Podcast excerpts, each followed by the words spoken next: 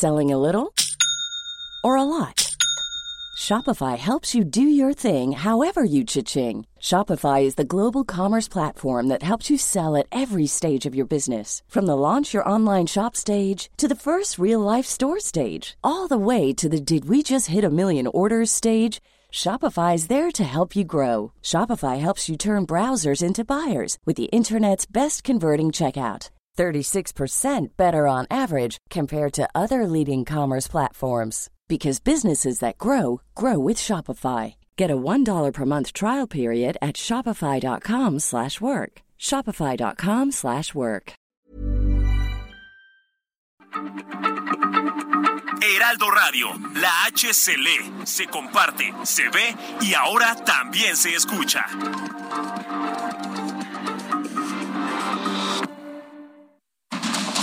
Inicia Heraldo Noticias de la tarde con Jesús Martín Mendoza. En Heraldo Radio.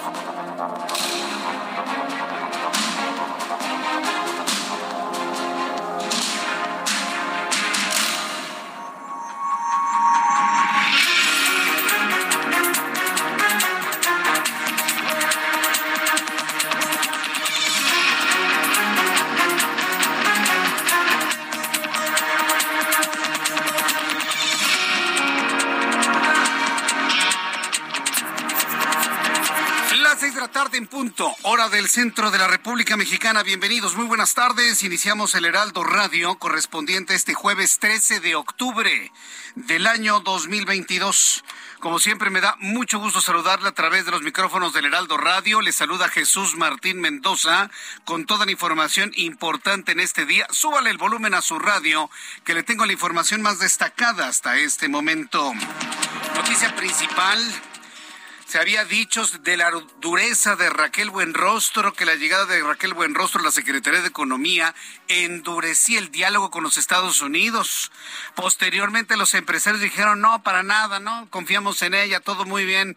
Pues, ¿qué creen?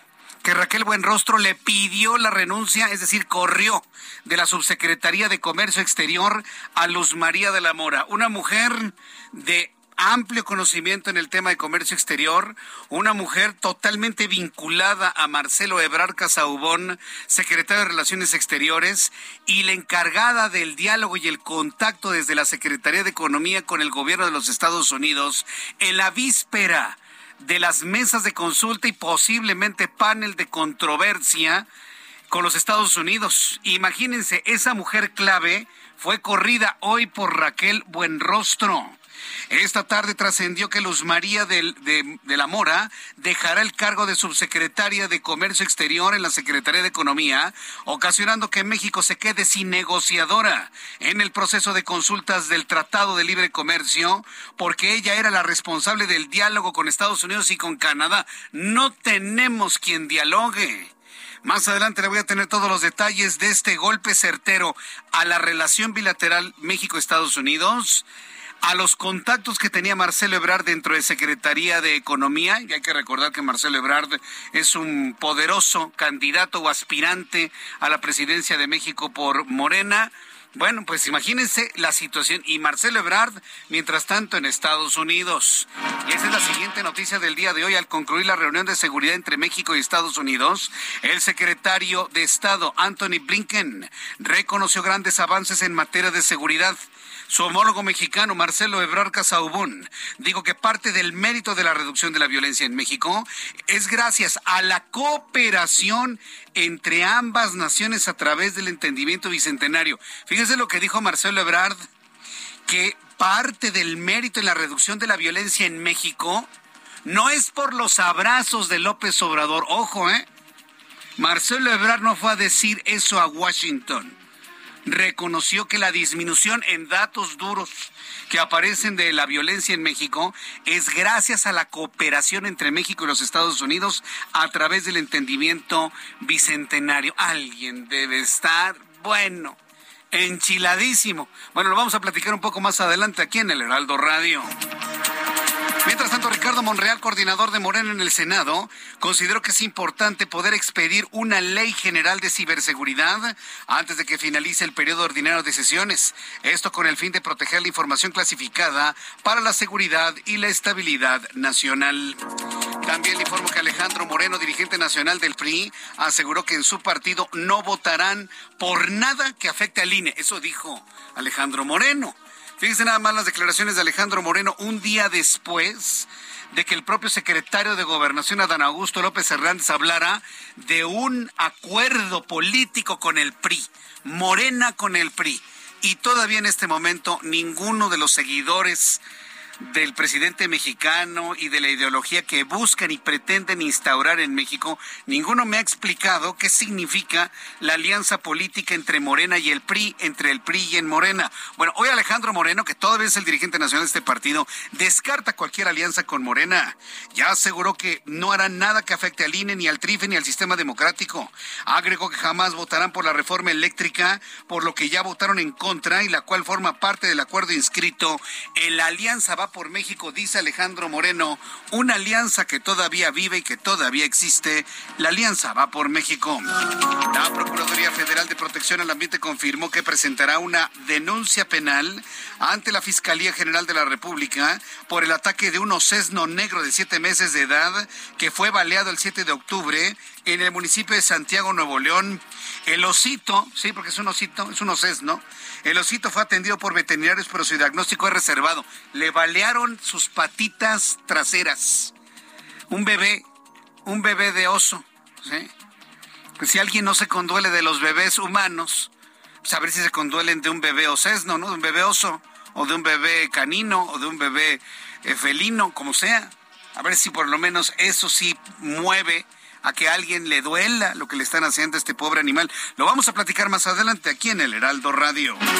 Corea del Norte lanzó un misil balístico, el cual detonó en el Mar del Este, muy cercano a las islas de Japón, siendo este el noveno ejercicio militar de lanzamientos de misiles en los últimos 20 días, informó Corea del Sur. Además, las Fuerzas Armadas norcoreanas desplegaron aeronaves militares que sobrevolaron muy cerca de la frontera con Corea del Sur. Son las seis de la tarde con seis minutos hora del centro de la República Mexicana. Vamos con nuestros compañeros reporteros urbanos, periodistas especializados en información de ciudad. Javier Ruiz, me da mucho gusto saludarte. ¿En dónde te ubicamos? Buenas tardes. Vamos a entrar en comunicación con nuestro compañero Javier Ruiz y posteriormente tendremos comunicación con Alan Rodríguez. Adelante, Javier, gusto en saludarte. Buenas tardes. Gusto amigo José Martín, excelente tarde. Tenemos información de Paseo de la Reforma Vamos a encontrar ya carga vehicular intensa, Jesús Martínez Manuel, para que se desplaza del circuito interior y esto en dirección hacia la columna del Ángel de Independencia. Más adelante también llegando al entronque con la avenida de los insurgentes. En lo que corresponde a Florencia, ya existe el avance la vuelta de rueda, una vez que se deja atrás la zona de la avenida Chapultepec y principalmente para llegar al paseo de la reforma. Plan de reforma en general el avance mejora bastante en dirección hacia la zona del circuito interior, incluso hasta para continuar a la avenida Marina Nacional. Y finalmente el circuito también comienza a incrementarse el aforo de automóviles una vez que se deja atrás y esto en dirección hacia los ejes 1 y 2 norte. De momento, Jesús Martín, este es el reporte que tenemos. Muchas gracias por esta información, Javier Ruiz. Estamos atentos, buenas tardes. Hasta luego, muy buenas tardes. Alan Rodríguez, gusto en saludarte, muy buenas tardes. Jesús Martín, amigos, muy buenas tardes. La avenida Boulevard Puerto Aéreo, desde el cruce con viaducto hasta el cruce con avenida Oceanía, presenta avance lento para quienes dejan atrás la zona del aeropuerto y se dirigen hacia las avenidas Gran Canal, Eduardo Molina y Congreso de la Unión. En el sentido contrario, desde el cruce con Lázaro Cárdenas hasta la zona del Peñón de los Baños, tenemos circulación constante en este tramo del circuito interior, sin embargo, a partir de este punto y hasta la zona del Palacio de los eh, Deportes, estamos reportando bastante asentamiento. Es el reporte que tenemos esta tarde. Correcto, muchas gracias por la información, Alan Rodríguez. Buenas tardes. Hasta luego, que te vaya muy bien. Ya son las seis de la tarde con nueve minutos hora del centro de la República Mexicana. Escucha usted el Heraldo Radio. Le saluda Jesús Martín Mendoza. Bien, ¿qué es lo que sucedía un día como hoy? En este resumen vamos a revisar qué es lo que sucedió un día como hoy, 13 de octubre en México, el mundo de la historia. Abra Marreola. Amigos, bienvenidos. Esto es un día como hoy en la historia, 13 de octubre, 1775. Se funda el Ejército de los Estados Unidos. 1830. En México el Congreso General separa el Estado interno de Occidente en dos estados, el Estado de Sonora y el Estado de Sinaloa. 1877 se funda el municipio de Ecatepec de Morelos. 1982, el diplomático mexicano Alfonso García Robles recibe el Premio Nobel de la Paz por haber impulsado la proscripción de armas nucleares en Latinoamérica. Además, hoy es el Día Internacional de ponerse el traje según la serie de televisión Como conocí a tu madre. También es el Día Mundial de la Trombosis, también es el Día Internacional para la Reducción de los Desastres. Eso sí, que no fue un desastre. Amigos, esto fue un día como hoy en la historia. Muchas gracias. Gracias. Muchas gracias, Abraham Arreola, por las efemérides del día de hoy. Siempre importante saber lo que sucedía un día como hoy desde el punto de vista noticioso. Bien, vamos a revisar las condiciones meteorológicas para las próximas horas. El Servicio Meteorológico Nacional es la Comisión Nacional del Agua la que informa lo que en materia de pronóstico del tiempo tenemos para las siguientes horas. Va a continuar los fenómenos de lluvia debido a que tenemos a la tormenta tropical Carl, una vaguada monzónica, un canal de baja presión y en el pronóstico que se da a conocer durante esta tarde y noche, la tormenta tropical Carl se va a desplazar lentamente sobre el centro y sur del Golfo de México. Su amplia circulación va a ocasionar lluvias puntuales intensas en zonas de Veracruz, Campeche, Tabasco, Chiapas, muy fuertes en Puebla y Yucatán, fuertes en Quintana además de rachas fuertes de viento de hasta 90 kilómetros por hora en las costas de Veracruz y Tabasco y de 40 a 60 kilómetros en las costas de Campeche y Yucatán, así como oleaje de 2 a 3 metros de altura en la costa de Veracruz y Tabasco, de 1 y 2 metros en las costas de Campeche y de Yucatán. Dice el Servicio Meteorológico Nacional que las lluvias mencionadas podrían originar incremento en los niveles de los ríos y los arroyos, deslaves e inundaciones en zonas bajas de los estados indicados. Pues ojalá, ¿eh? Porque esta temporada de lluvia, no, créame que no fue lo suficiente como para mitigar la sequía que todavía azota gran parte de la República Mexicana y al norte. No fue suficiente, los cuerpos de agua no se han recuperado de la manera como alguien esperaría. Entonces, ante esa realidad, bueno, pues hay que estar muy atentos de las lluvias que se generen ya en la segunda mitad del mes de octubre y posiblemente la lluvia de noviembre, en las primeras dos semanas del mejor mes del año, el mes de noviembre, por supuesto. Bueno, ya con estos elementos atmosféricos le doy a conocer el pronóstico del tiempo para las siguientes ciudades. Amigos que nos escuchan en todo el país, recuerde que a esta hora le informo cómo nos va a tratar el tiempo en las siguientes horas. Amigos en San José del Cabo, muchas gracias por estar con nosotros. Temperatura en este momento 30 grados, mínima 21, máxima 31. En Amecameca, muy cerca del volcán Popocatépetl, 9 grados, la temperatura mínima 4, máxima 11. En Orlando, Florida, mínima 22, máxima 29, 26 en este momento. En Woodlands, Texas, temperatura en este momento 29 grados, mínima 20, máxima 31. En Houston, la temperatura mínima está en 24, máxima 31, 29 en este momento.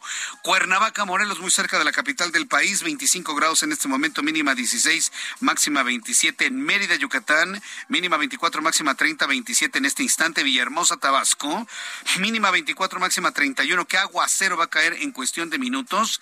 Y aquí en la capital del país, el termómetro en estos momentos está en 23 grados. Está parcialmente nublado. La mínima mañana al amanecer 11 y la máxima alcanzará 24 grados Celsius.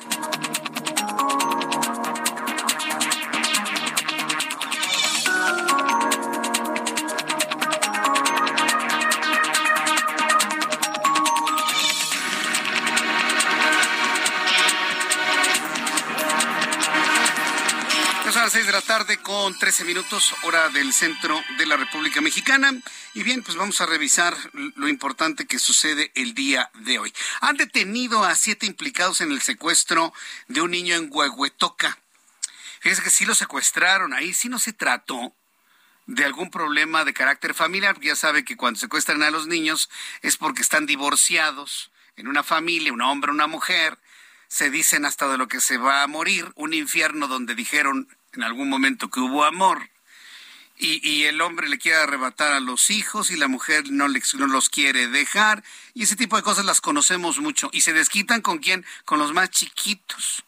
generándoles un trauma, un trauma gigantesco que luego provoca adultos que se comportan, sí, efectivamente. Entonces, yo creo que es muy importante el sí señalarlo. Pero esto que le vamos a informar no tiene nada que ver con eso. ¿eh? Estamos hablando de un secuestro puro, en donde estaban pidiendo cuatro millones de pesos por el rescate del menor. Finalmente, la Fiscalía del Estado de México dio a conocer del rescate de este niño de nueve años y la detención de, siete implicados en el secuestro de este niño, todo en Huehuetoca, en el Estado de México. Gerardo García, nuestro corresponsal en el Estado de México, nos informa. Adelante, Gerardo. Hola, ¿qué tal? Muy buenas tardes, Jesús Martín. Te saludo a ti y también al auditorio. Desde la Fiscalía General de Justicia del Estado de México descartaron que estén levantando a menores de edad en la entidad mexiquense, esto tras los casos de los niños que fueron secuestrados a principios de semana en los municipios de Nezahualcóyotl y Huehuetoca. El encargado del Ministerio Público Mexiquense, José Luis Cervantes Martínez, señaló que ambos casos ya fueron resueltos y en uno de ellos detuvieron a siete personas que conformaban una banda que estaría relacionada con otras víctimas que son adultos también. Indicó que ahora en la entidad se han cometido alrededor de 67 secuestros, de los cuales apenas eh, son cinco eh, están activos y son los que trabajan para resolverlos. De ellos únicamente, en tres de las víctimas fueron menores de edad, de los cuales diez fueron hombres y tres mujeres, todos resueltos, y lamentó que en dos de ellos lo, eh, lo precisamente fue privado de la vida. Cervantes Martínez mencionó que en todo eh, están relacionadas bandas de secuestradores, sino que en algunos casos tienen registrados que participan personas del círculo familiar, es decir, no están participando solamente bandas, sino también están eh, identificando esta situación y este este acercamiento familiar. Reconoció que estos casos sí generan alarma en la, en la sociedad, pero descartó que se trate de un asunto en donde estén llevándose a los menores de edad como principal factor. De momento indicó que en el caso de la privación de la libertad del menor de Huehuetoca, detuvieron a siete personas, por lo que desarticularon la banda que sí estaba organizada y no eran personas improvisadas. Además, añadió que los indagatorios continúan para que no pueda haber impunidad en cada uno de los casos registrados. El reporte desde el Estado de México. Muchas gracias por esta información. Gracias. Buenas tardes. Hasta luego, buenas tardes. Quedó descartado el el componente familiar. En este caso de este niño de nueve años, quedó completamente descartado el componente familiar. Entonces, bueno, pues esto nos habla mucho precisamente de lo que hay detrás de ello. Que es, es, una banda que está secuestrando niños, también lo descartó la fiscalía. También lo descartó la fiscalía, pero hay que estar con los ojos muy abiertos. Amigos que nos escuchan en el Estado de México de verdad, ahorita no es momento de, de, experimentar, de que, ay, que se vaya solito, ¿no? Los están secuestrando con su mamá.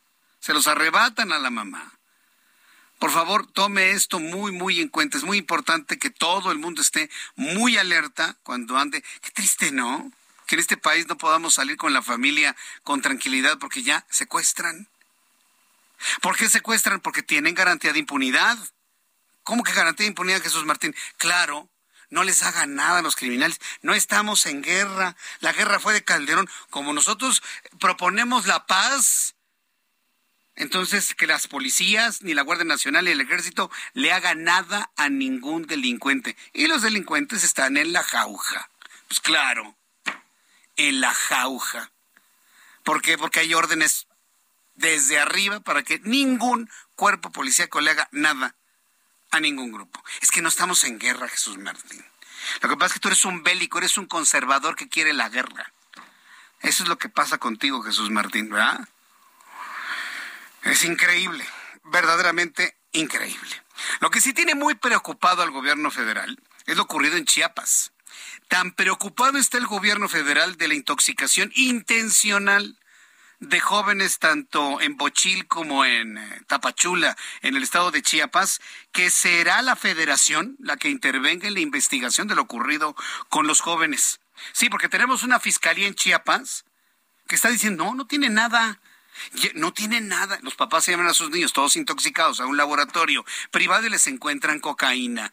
Pero la fiscalía insiste en que no tienen nada en su sangre, que son cuadros de ansiedad. Hágame usted el favor. Sí está bien que en el estado de Chiapas hay pobreza y hay indignación, hay, eh, ignorancia de muchos temas, pero tampoco los traten de esa manera, señores fiscales, tampoco, ¿eh? Tampoco. Gadi Sabiki, comisionado nacional contra las adicciones, fue enviado al municipio de Bochil en Chiapas por órdenes del gobierno federal para intervenir en la investigación del caso donde estudiantes de una escuela secundaria presentaron síntomas de intoxicación por drogas, de los cuales 11 se mantienen todavía hospitalizados.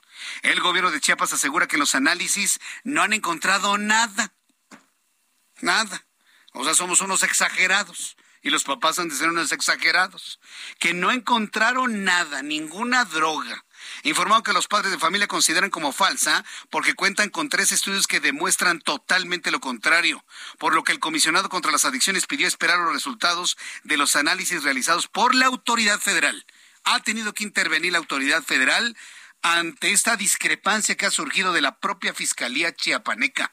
Vamos a escuchar al comisionado nacional contra las adicciones y tan pronto eh, nos dimos cuenta, nos percatamos de lo importante de esta situación, eh, venimos con un encargo directo de la presidencia, del secretario de salud, en primer lugar para eh, seguir brindando la atención a los niños, a las niñas, a los adolescentes, a sus padres que así lo requieran. En segundo lugar, en búsqueda de la verdad, queremos saber qué fue lo que sucedió porque es inaceptable que esto se vuelva a repetir en ningún lugar del país. Todavía estamos ahorita checando que salen en las periciales.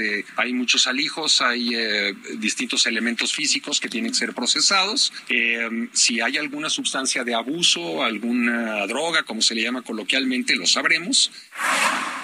Pero ha tenido que intervenir el gobierno federal. Ahí sí, para que vea. Yo siempre le he dicho que lo que haya que señalar, lo vamos a señalar. Lo que haya que reconocer, lo vamos a reconocer. Y ahí sí debo reconocer la sensibilidad del gobierno federal para pedir al responsable eh, de, de, esta comisión contra las adicciones que se vaya a Chiapas a revisar lo que sucede ahí. Porque en la federación hay duda de los padres y hay duda de la fiscalía. A ver, que vaya el de las adicciones para revisar de una manera objetiva y con los ojos de la federación lo que está ocurriendo en Chiapas. Qué bien. se les reconoce. Porque podríamos estar ante un fenómeno en donde para la búsqueda o conformación de nuevos mercados habría que detonar la adicción, habría que detonar la necesidad del estupefaciente. Y ya se lo he platicado, no lo digo yo. La cocaína con una sola toma, con la primera toma, causa adicción. Es más, esa es la razón por la cual los jóvenes están hospitalizados. Además de que tienen, tuvieron crisis convulsivas, además de que tuvieron problemas respiratorios. ¿Sabe qué problema tienen en este momento los jóvenes? Crisis de abstinencia, por increíble que le parezca. Sobre todo por la dosis que se metieron al cuerpo a través de un agua adulterada. ¿Por quién? Pues es lo que tiene que investigar la fiscalía chiapaneca antes de estar pues lavando la cara a alguien diciendo de que no encontraron nada, que lo que pasa es que los muchachos están nerviosos que tienen crisis de ansiedad, nos lo dijo una de las hermanas de una de las eh, hospitalizadas en esta semana, ¿se acuerda? Que están nerviosos, tienen crisis de nervios. Híjole, ¿cómo, engañan a la gente con menos información en el país? No, no hay respeto por la vida, no hay respeto por las personas. Por eso yo celebro que de la federación se vaya alguien a verificar exactamente qué es lo que está ocurriendo en este momento allá en el estado de Chiapas. Son las seis de la tarde con 22 minutos hora del centro de la República Mexicana. Después de los anuncios, le voy a tener todos los detalles y las reacciones de una noticia que desde el punto de vista de muchos analistas financieros es una noticia bomba. Sale de la Secretaría de Economía la subsecretaria de Comercio Exterior estamos hablando de una persona fundamental, Luz María de la Mora. Ella presentó la renuncia, pero lo que sabemos es que le pidieron la renuncia, es decir, la corrieron. ¿Cuál es la razón? ¿Discrepancias en el tema del Tratado de Libre Comercio con la nueva secretaria de Economía? ¿O porque Luz María de la Mora era una parte fundamental en el diálogo con Estados Unidos y empresarios junto con Tatiana Cloutier? Es decir, Tatiana Cloutier tendría todavía contacto con una Luz María del Amor y por eso quisieron cortar desde, desde la raíz. No lo sabemos, lo sabremos en su momento. Por lo pronto presentó su renuncia y el, Y lo que hoy en este momento, en este momento tenemos es que no hay una negociadora frente al gobierno de los Estados Unidos en la víspera de las mesas de consulta en el tema energético y posiblemente un panel de controversia que hoy Lila Veda en televisión me dijo Jesús Martín, vamos a perder el panel de controversia. Y eso va a generar imposiciones, impuestos en diversos productos por sanciones por la violación al Tratado de Libre Comercio es eh, eh, esto que nos dijo Lila Veda a mí me dejó verdaderamente impactado. Porque no estamos hablando de 5 dólares o 10 dólares, estamos hablando de miles de millones de dólares hacia adelante si nos aplican si no triunfamos en el panel de controversia. Después de los anuncios de tengo esta información que, insisto, va a tener efectos en todos lados y le invito para que me escriba a través de mi cuenta de Twitter, arroba Jesús Martín MX.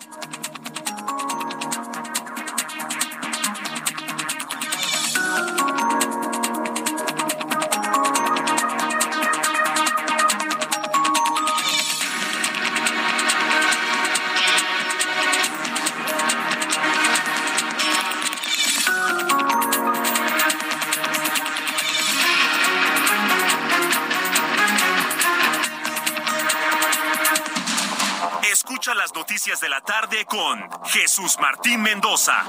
Regresamos.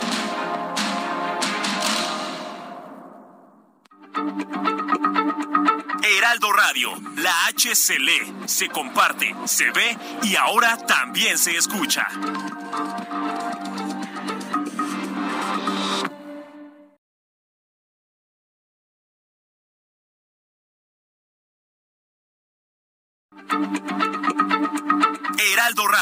La H se lee, se comparte, se ve y ahora también se escucha.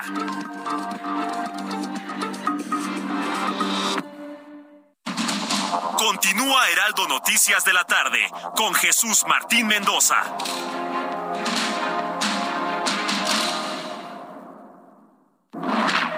Estufa que manejas desde el smartphone?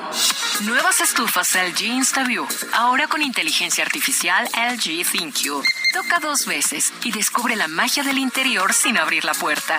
Las únicas con horno de convección, air fryer, grill y triple flama. Descubre la inteligencia de la cocina con LG.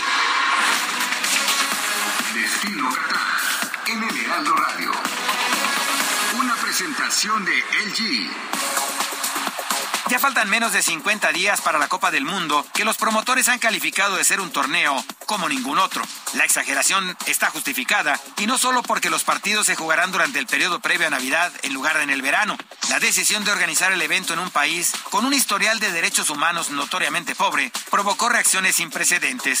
Hace algunas semanas, junto con el fabricante de uniformes Hommel, la Federación Danesa de Fútbol presentó un tercer uniforme completamente negro, que según se dijo, es en memoria de los muchos trabajadores que murieron durante los trabajos de construcción. Los capitanes de algunos equipos, incluido el inglés Harry Kane, usarán brazaletes con el arco iris One Love que simbolizan la oposición a la discriminación. La Federación Alemana invitó a un aficionado gay a usar su plataforma en un evento para dirigirse al embajador de Qatar sobre el tema de los derechos de la comunidad LGBT. Según se ha dicho, el emir Mohammed bin Saud Al Thani considera que el tema de los derechos humanos está distrayendo lo más importante, que es en sí el torneo. Hasta la próxima, lo saluda Edgar Valero.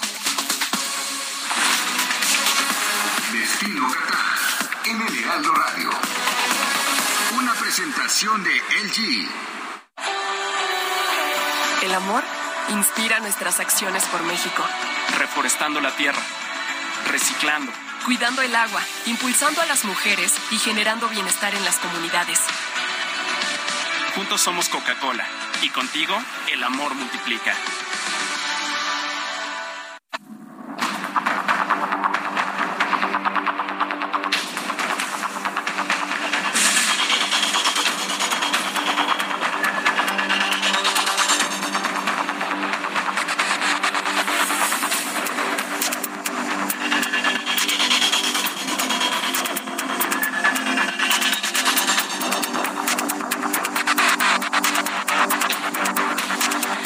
son las 6 de la tarde con 33 minutos hora del centro de la República Mexicana. Escucha usted el Heraldo Radio. Yo soy Jesús Martín Mendoza, acompañándole con las noticias como todas las tardes a esta hora. Bien, ya le adelantaba antes del mensaje y esta es la noticia central. La doctora en Ciencias Políticas Luz María de la Mora le pidieron su renuncia al cargo como subsecretaria de Comercio Exterior, oficina dependiente de la Secretaría de Economía, de acuerdo con información que trascendió hasta esta tarde. La separación de Luz María de la Mora significaría que México se queda sin negociador para las consultas y probables eh, controversias del Tratado de Libre Comercio en materia energética que existen con Canadá y los Estados Unidos, porque Luz María de la Mora, la mujer que se fue, por cierto, muy cercana a Tatiana Cloutier, era la principal responsable del diálogo sobre ese tema. Sobre sus hombros estaba pues la esperanza de que todo quedara en las mesas de consulta y San se acabó. ¿Quién llegará en lugar de Luz María de la Mora? ¿En qué posición se encuentra nuestro país ante este endurecimiento en el diálogo de facto con los Estados Unidos? Me da mucho gusto saludar a través de la línea telefónica, súbale el volumen a su radio, a Ildefonso Guajardo Villarreal. Él es diputado federal por el Partido Revolucionario Institucional y exsecretario de Economía de nuestro país. Estimado diputado Ildefonso Guajardo, ¿cómo le va? Bienvenido, muy buenas tardes. Qué gusto saludarte aquí a tus órdenes, justo pues procesando la información de esta mañana. No, no es fácil porque pues al menos había mucha confianza en Luz María, es una mujer de formación en el comercio exterior y cuando se le nombró por parte de esa nueva administración dio tranquilidad en esa, en esa área Jesús Martín. Sí, yo estoy seguro que todo el sector y toda la opinión pública estamos digiriendo una separación de este tipo que ya sea por renuncia personal o porque le pidieron la renuncia, pues ya finalmente secundario. Ella ya no está. ¿En qué posición está en México en la víspera de estas eh, mesas de consulta, diputado Ildefonso Guajardo? Mira, primero, pues esperemos que la nominación de sustitución eh, recaiga en alguien experto en el tema. Eh, por lo tanto, pues esperemos que, la nueva secretaria cuente con opciones de la gente formada en el comercio exterior. Eh, ahora, eh, uno de los problemas graves es que el, el panel que inició México y Canadá contra Estados Unidos en materia automotriz está justamente en su etapa final, que es, es el primero que hizo Luz María Labor. Y ahora, este que estamos enfrentando nosotros como demandados, el tema eléctrico, tema energético, pues también es muy importante que quien esté en esta área eh, conozca el esquema de, pues, de cómo se tienen que presentarse los mecanismos de defensa en este tipo de arbitrajes. ¿no? Afortunadamente Estados Unidos no ha solicitado el inicio del panel arbitral, es derecho de ellos solicitarlo cuando ellos quieran. Pero por lo pronto, pues sí esperamos una designación que genere confianza en el comercio exterior.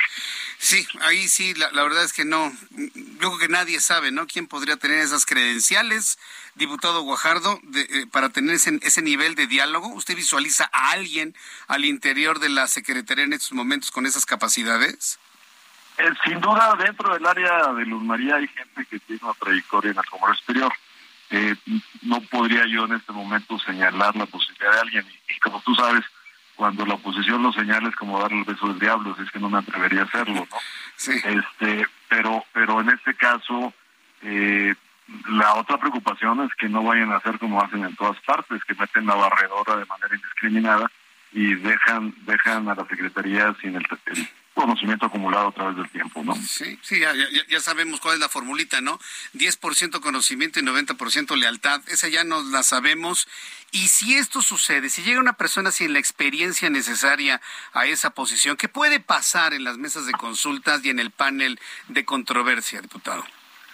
Mira, el, asunto es que eh, creo yo que esto puede estar dirigiéndose de una manera no muy saludable a utilizar esta ficha, eh, el, el, el, que Estados Unidos, teniendo una agenda tan compleja, le pide a México pues, algunos esfuerzos en temas migratorios, como ya lo ha hecho en el pasado, haciéndoles el tarea, la tarea sucia en la frontera sur, o nos pida acciones contundentes en tema, el tema de fentanilo, de tráfico, a cambio de no dispararnos la pistola tan rápido.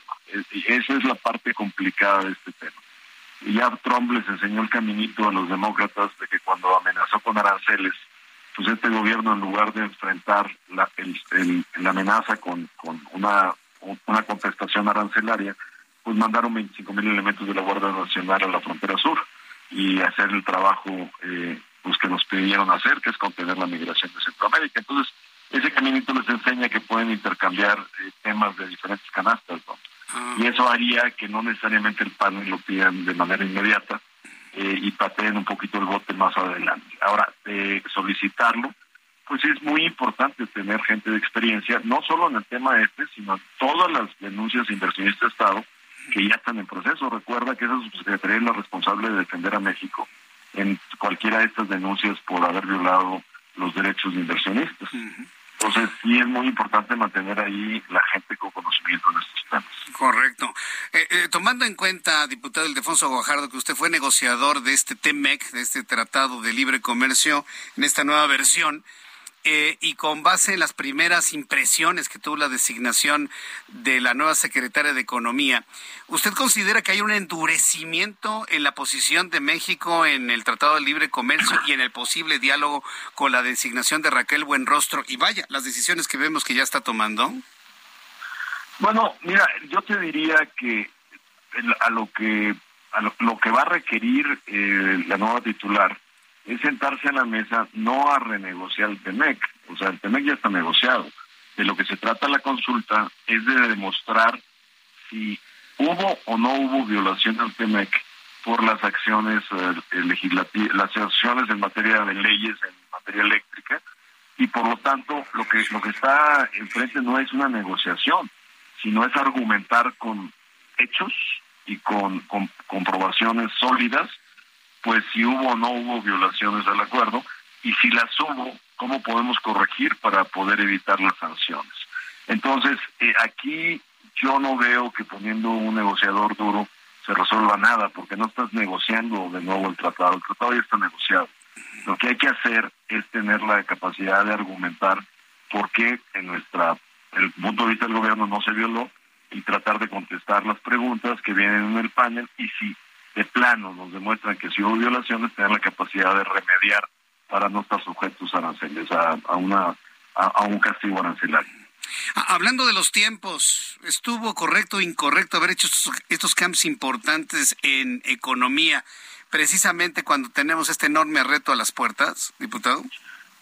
Pues mira, yo creo que, que el cambio no fue hecho por voluntad del Ejecutivo. Yo creo que Tatiana simplemente les avisó desde julio que ella ya se quería ir y llegó un momento en donde no les dio opción y se fue.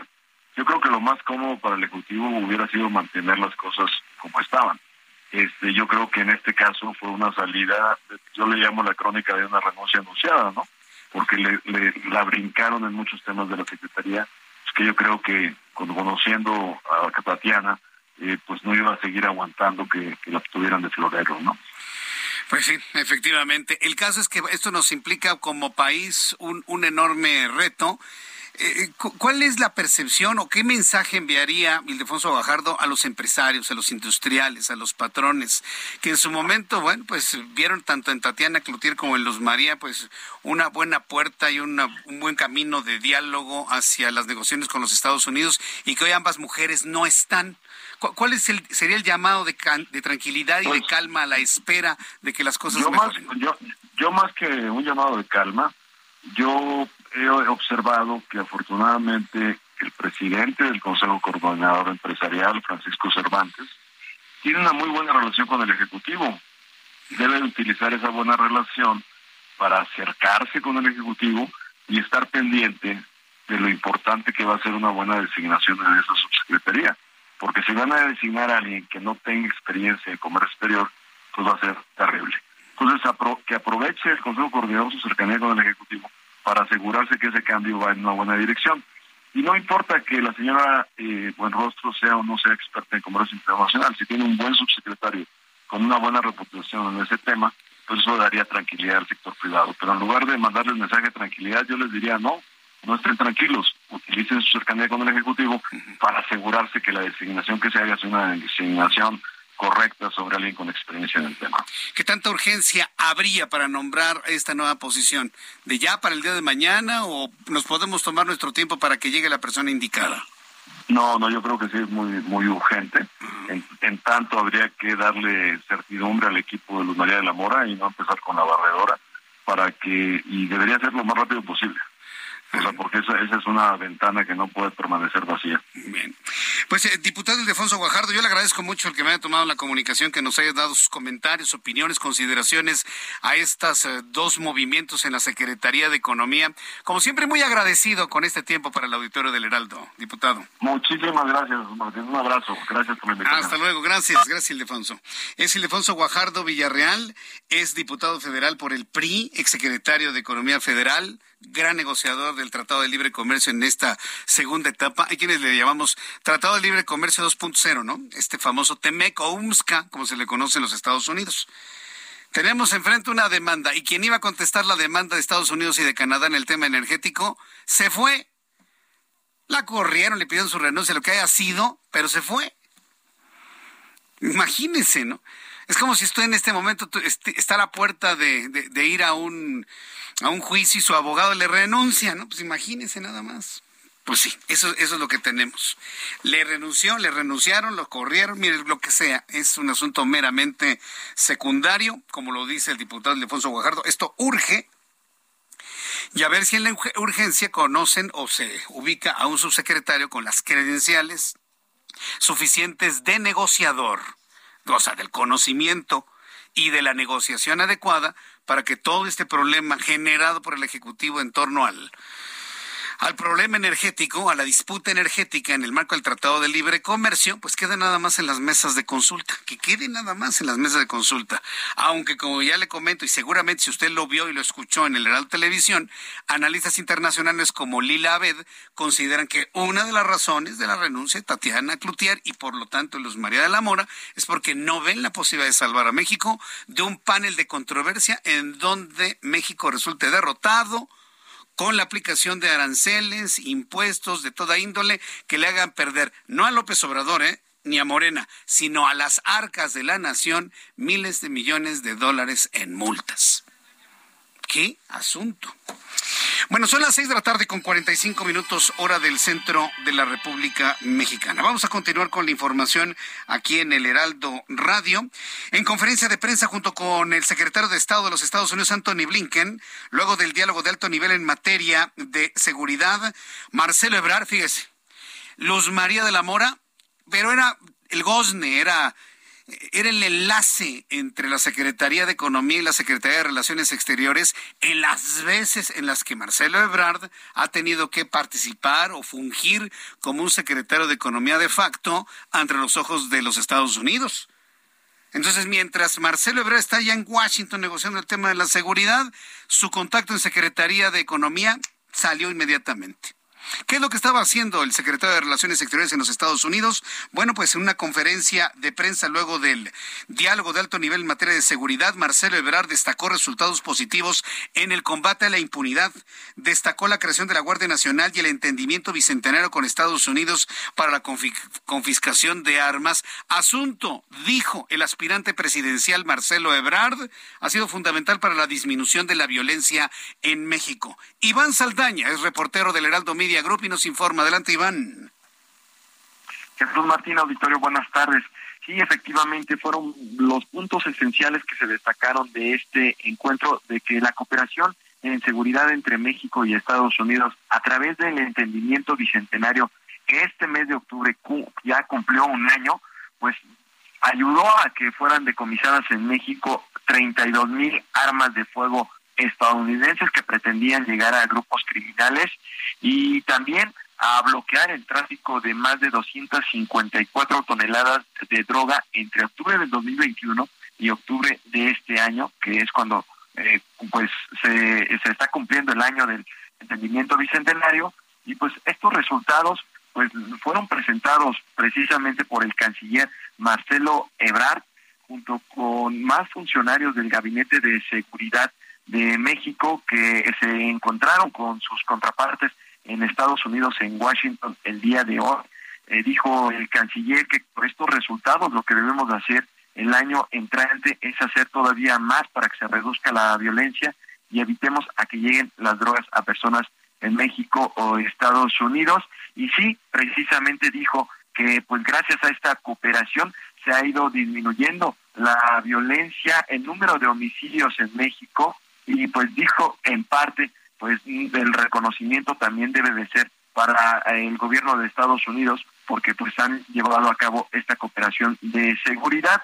En esta reunión de, bilateral, Jesús Martín duró pues casi cinco horas, empezó muy temprano, alrededor de las 8.30 de la mañana y concluyó eh, a la 1.30 de la tarde, cuando dieron la conferencia de prensa los funcionarios, acordaron algunas acciones para el periodo 2022-2023 en materia de seguridad en el marco de este entendimiento bicentenario, que es el que reemplazó la iniciativa Mérida, y entre ellos, pues crear un grupo de trabajo contra el tráfico de armas. Dijo Marcelo Ebrard que cuando menos son 20 diferentes, diferentes medidas que se van a poner en marcha, eh, medidas regulatorias, revisión en la frontera, eh, también eh, que no se den más, que se den más decomisos eh, de quien quiere pasar armas a México, dijo, y pues también eh, uno de los personajes centrales que estuvo en esta en este acuerdo fue Anthony Blinken, el secretario de Estado de Estados Unidos. Él reconoció que han habido avances, pero también dijo, ha habido resultados, pero no bastan y eso es algo que hemos reconocido y hemos hablado el día de hoy, en coincidencia también con Alejandro Mallorca, secretario de Seguridad de Estados Unidos. Destacó que pues ambos eh, países tienen la, la misión de combatir el tráfico de armas y Rosa Isela Rodríguez de hecho fue quien dijo que ya también están dando frutos este acuerdo entre México y Estados Unidos en materia de seguridad y precisamente la disminución de homicidios pues dice se atribuyen también a esa cooperación Jesús Martín parte de lo que se habló después de este encuentro bicentenario eh, este acuerdo, perdón, de la revisión del, del, acuerdo bicentenario, este eh, emprendimiento bicentenario que está que ya cumple un año este mes de octubre entre México y Estados Unidos. Correcto, bueno, pues estamos muy atentos de, de la información. Muchas gracias. Buenas tardes a todos. Que te vaya muy bien, gracias. Hasta luego. Es nuestro compañero Iván Saldaña, reportero del Heraldo Media Group, con todo lo dicho, lo comentado por el, por el Óigame, por el eh, secretario de Relaciones Exteriores Marcelo Ebrard, ya se me está, le iba a decir presidente Marcelo Ebrard, el secretario de Relaciones Exteriores Marcelo Ebrard y, Anthony Blinken, la preocupación del fentanilo, ¿eh? la preocupación por el fentanilo. Eh, y, sobre todo la devastación que ha significado para una gran cantidad de jóvenes y en general personas en los Estados Unidos y en México, por supuesto. Faltan 10 minutos para que sea las 7, hora del centro de la República Mexicana. Eh, antes de ir a, lo siguiente, quiero informarle que sabe que está trascendiendo en estos momentos. y no sé cómo interpretarlo, cómo digerirlo. Súbale el volumen a su radio. En la cuenta de Twitter de la jefa de gobierno Claudia Sheinbaum, digo, todos lo sabemos, Claudia Sheinbaum es una importante aspirante a la candidatura de Morena a la presidencia de México 2024. Todos lo sabemos. ¿Sabe con quién se reunió? Con Tatiana Cloutier. Digo, en principio no debe haber ningún problema si nos vamos con la idea de que todo se dio así como que muy terso. Pero quienes han asegurado de que López Obrador no la quería ni ver, ni siquiera la abrazó el día de su renuncia en la mañanera, ¿sí? ¿Cómo se va a digerir este encuentro entre Claudia Sheinbaum y Tatiana Cloutier? En la cuenta de Twitter de la jefa de gobierno dice, con Tatiana nos une el amor por México y por la transformación. Gracias, querida Tatiana Cloutier. Y una fotografía en los pasillos del Palacio del Ayuntamiento, sede del gobierno de la Ciudad de México, en donde Claudia Sheinbaum, con un traje sastre de color hueso, pues abraza a Tatiana Cloutier, quien va vestida de negro cargando su bolsa. Fotografía subida a las seis de la tarde con 14 minutos y vaya el comentario político en estos momentos. Tatiana y Claudia Sheinbaum. Claudia Sheinbaum y Tatiana, ¿cómo lo va a interpretar el presidente de la República? ¿Cómo se interpreta a la luz de las candidaturas hacia el futuro? ¿Cómo se interpreta esto de que ya no estaba en el equipo y ni siquiera en la porra, pero ahora a lo mejor estaría pues en una tienda de al lado? Bueno, interesante sin duda alguna. Yo le invito para que me dé sus comentarios. Si usted me quiere comentar qué es lo que interpreta de este encuentro Sheinbaum Cloutier, Cloutier Sheinbaum, el día de hoy en el gobierno de la Ciudad de México. Le invito para que me escriba a través de mi cuenta de Twitter, arroba Jesús Martín MX. Bien, continuando con las noticias, aquí en el Heraldo de México le informo que la Profepa, junto con Parques, junto a Parques y Vida Silvestre de Nuevo León, la Procuraduría Federal de Protección al Ambiente, acudieron al poblado Ciénega de González en Santiago a atender el reporte de un ataque a balazos contra unos. Ya, ¿se acuerda que le había platicado ya hace algunos, algunos meses ya, eh? Del asesinato de unos Cesno, de la muerte, cómo mataron a un pequeño osito. Bueno, pues vuelve a ocurrir le dieron de balazos. Ya ni los animales se salvan, ¿eh? Ya ni los animales se salvan de las armas de fuego en México. Lo agarraron a balazos al pobre Ocesno, ¿sí? Le, inutilizaron sus patitas. Hay un video que es verdaderamente conmovedor, es, un video que conmociona a cualquier persona, en donde el Ocesno se arrastra con, las piernas, con sus pies o sus patas traseras totalmente inutilizadas y con sus patitas delanteras arrastrándose en una señal de querer huir. Estamos hablando de un, de un niño o de un bebé oso. Bueno, pues eh, más adelante, después de los anuncios, le voy a tener todos los detalles de lo que ha trascendido en la Procuraduría Federal de Protección al Ambiente, las argumentaciones que hay y cómo trasciende esta investigación a la Fiscalía General de la República. Yo le quiero invitar para que me dé sus comentarios a través de Twitter arroba Jesús Martín MX, arroba Jesús Martín MX para las personas que quieran escuchar nuestro programa de noticias después lo pueden hacer a través de YouTube en el canal Jesús Martín MX.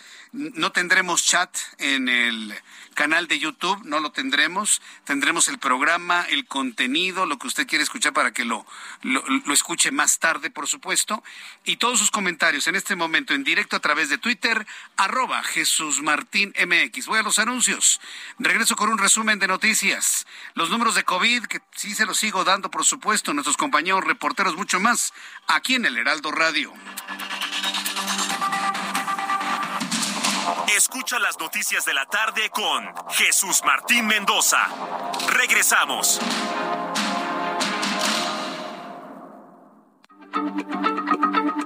Heraldo Radio, la H se lee, se comparte, se ve y ahora también se escucha.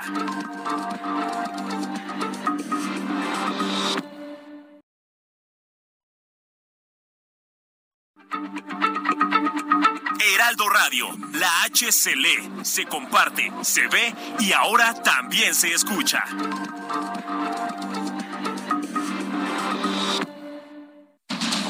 Continúa Heraldo Noticias de la tarde con Jesús Martín Mendoza.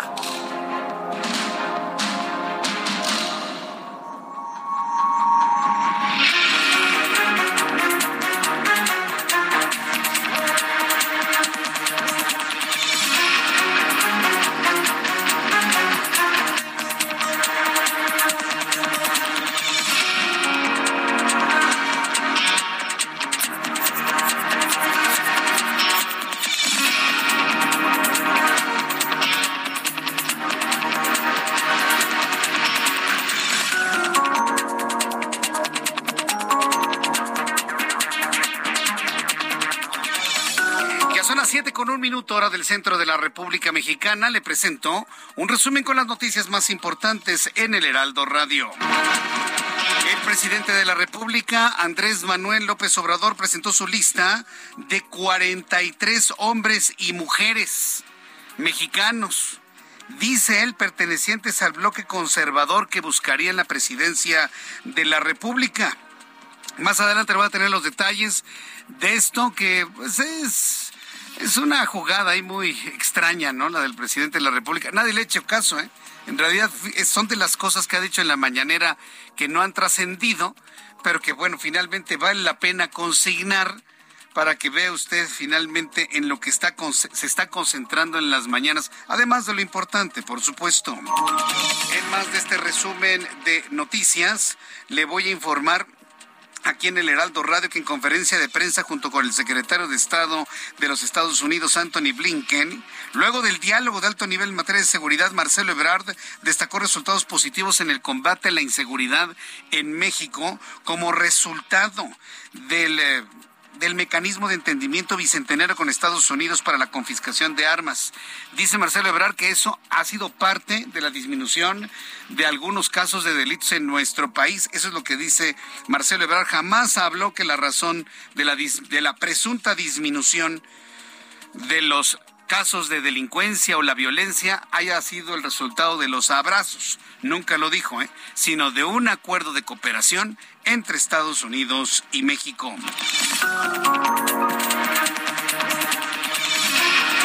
Informo también que Ricardo Monreal, quien es el coordinador del Movimiento de Regeneración Nacional en el Senado, consideró que es importante poder expedir una ley general de ciberseguridad antes de que finalice el periodo ordinario de sesiones. Esto con el fin de proteger la información clasificada para la seguridad y la estabilidad nacional. Alejandro Moreno, personaje de la noticia, hoy sin duda alguna. ¿Por qué? Porque él sigue considerando que existe la alianza Va por México. Hoy Alejandro Moreno, dirigente nacional del PRI, asegura que en el marco del acuerdo político Va por México, ellos jamás van a votar algo que afecte al INE, al TRIFE, bueno, al Tribunal Electoral y al sistema democrático de nuestro país. Dijo Alejandro Moreno en conferencia que además en respuesta, ¿no? A lo que dijo ayer Adán Augusto López Hernández, secretario de Gobernación, cuando dijo que ya Morena tiene un acuerdo político con el PRI, PRI, Morena, Morena, PRI, PRI, Morena, o el famoso Primor. Bueno, hoy Alejandro Moreno dice, no es cierto. No tenemos ningún acuerdo político con el Movimiento de Regeneración Nacional y además no vamos a votar jamás por una reforma eléctrica por la que ya se votó con anterioridad. Esto aseguró el todavía dirigente nacional del PRI. La Procuraduría Federal de Protección al Ambiente confirmó que presentará una denuncia penal ante la Fiscalía General de la República por el ataque a un osesno negro de siete meses de edad que fue baleado el pasado 7 de octubre en el municipio de Santiago, Nuevo León. El oso fue atendido por veterinarios, pero su diagnóstico es o permanece como reservado. Quiero informarle que el gobierno federal ha indicado que enviará representantes del gobierno a el estado de Chiapas para investigar el caso de intoxicación de los jóvenes tanto en Bochil como en Tapachula. Aseguró que el gobierno federal que será a través de esta instancia y de Gadi Sabaki, Sabiki, comisionado nacional contra las adicciones, que se tenga una certeza de qué fue lo que le sucedió a los jóvenes. Ildefonso Guajardo, diputado federal del Partido Revolucionario Institucional, declaró en entrevista que la nueva titular de Economía no va a renegociar el Tratado de Libre Comercio, sino va a resolver el tema sobre si hubo o no violaciones al TEMEC en materia de energía por parte de México y en caso de que existan, debe tratar de remediar la falta Agregó que con, la, que con Luz María de la Mora hay personas capaces en temas de comercio exterior, pero la preocupación es que los despidan a todos dejando a la Secretaría de Economía totalmente incapacitada. Esto fue lo que nos dijo el diputado Guajardo, dicho sea de paso, uno de los más importantes negociadores del actual Tratado de Libre Comercio. Eh, sin duda, dentro del área de Luz María hay gente que tiene una trayectoria en el comercio exterior eh, no podría yo en este momento señalar la posibilidad de alguien. Y como tú sabes, cuando la oposición lo señala es como darle el beso del diablo, es que no me atrevería a hacerlo, ¿no? Este, pero, pero en este caso, la otra preocupación es que no vayan a hacer como hacen en todas partes, que meten la barredora de manera indiscriminada y dejan dejan a la Secretaría sin el, conocimiento acumulado a través del tiempo, ¿no? Pues es muy importante tener gente de experiencia, no solo en el tema este, sino en todas las denuncias de inversionistas de Estado que ya están en proceso. Recuerda que esa subsecretaría es la responsable de defender a México en cualquiera de estas denuncias por haber violado los derechos de inversionistas. Entonces sí es muy importante mantener ahí la gente con conocimiento en este sistema. Con 33 votos a favor y 5 en contra, el Congreso de Oaxaca aprobó la modificación a la Constitución de México, avalada por la Cámara de Diputados Federal, por lo que se convirtió en la primera entidad en avalar la minuta en la que se aprueba la, la presencia de las Fuerzas Armadas en tareas de seguridad pública hasta el año 2028 en el país, con el objeto de garantizar la pacificación de la República Mexicana.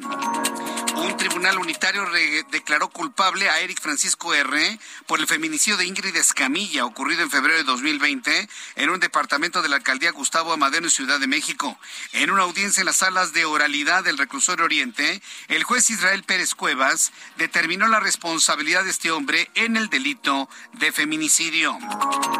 Le informo que dos jueces federales se declararon incompetentes para conocer de la demanda de amparo que uno de los hermanos del presidente mexicano, de nombre Pío, interpuso contra la determinación del INAI en la que le ordena a la Fiscalía General de la República publicar la carpeta de investigación en su contra por presuntos delitos electorales, por lo que tocará a un tribunal colegiado resolver qué juzgado debe resolver ese amparo. En noticias internacionales, Alexander Benediktov, el subsecretario del Consejo de Seguridad de Rusia, amenazó con el inicio de la Tercera Guerra Mundial. Sí, Rusia está hablando ya de iniciar una Tercera Guerra Mundial si Ucrania se convierte en un miembro de la OTAN. El político afirmó que Kiev comprende perfectamente que este paso significaría una escalada garantizada hasta la Tercera Guerra Mundial y evidentemente con este anuncio Alexander Benediktov, enviado de Vladimir Putin, está nuevamente amenazando con detonar armas atómicas, armas nucleares sobre Ucrania si se une a la OTAN. Un tiroteo fue reportado por la policía del condado de Raleigh, en Carolina del Norte, en los Estados Unidos. Por el momento, los medios locales informan de cinco muertos, además de cuatro personas heridas que son atendidas en el hospital. El tiroteo continúa activo, informaron autoridades locales. Un equipo de científicos de la Universidad de Stanford, en Carolina, Estados Unidos, desarrolló una especie de microcerebro elaborado a partir de células humanas trasplantadas en crías de ratas. Al crecer los especímenes mostraron un comportamiento distinto a los roedores normales, presentando un mayor aprendizaje en neuronas de mayor tamaño. Le informo que el Fondo Mundial para la Naturaleza alertó a América Latina porque en las últimas décadas las poblaciones de fauna y flora silvestre de la región disminuyeron un 94%. Las poblaciones más afectadas fueron los corales porque desaparecieron más de la mitad.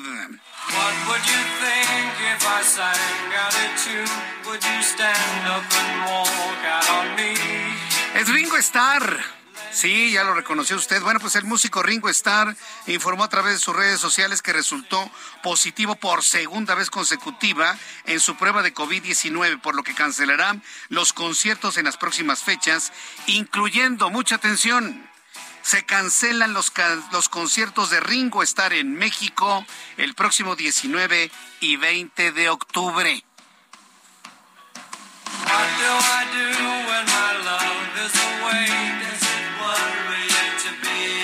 Modo. Está enfermo Ringo Starr. Ni modo, ¿qué va a hacer usted con sus boletos? Una de dos, o esperar una nueva fecha, que podría tardar bastantes meses, o simplemente acudir a las taquillas del centro de eh, del centro de espectáculos donde usted lo compró para que le devuelvan sus localidades. Cancelado el concierto de Ringo Starr en México los próximos 19 y 20 de octubre. Está enfermo de COVID. Y con esta información vamos a los anuncios. Le invito para que siga con nosotros. Le saluda Jesús Martín Mendoza.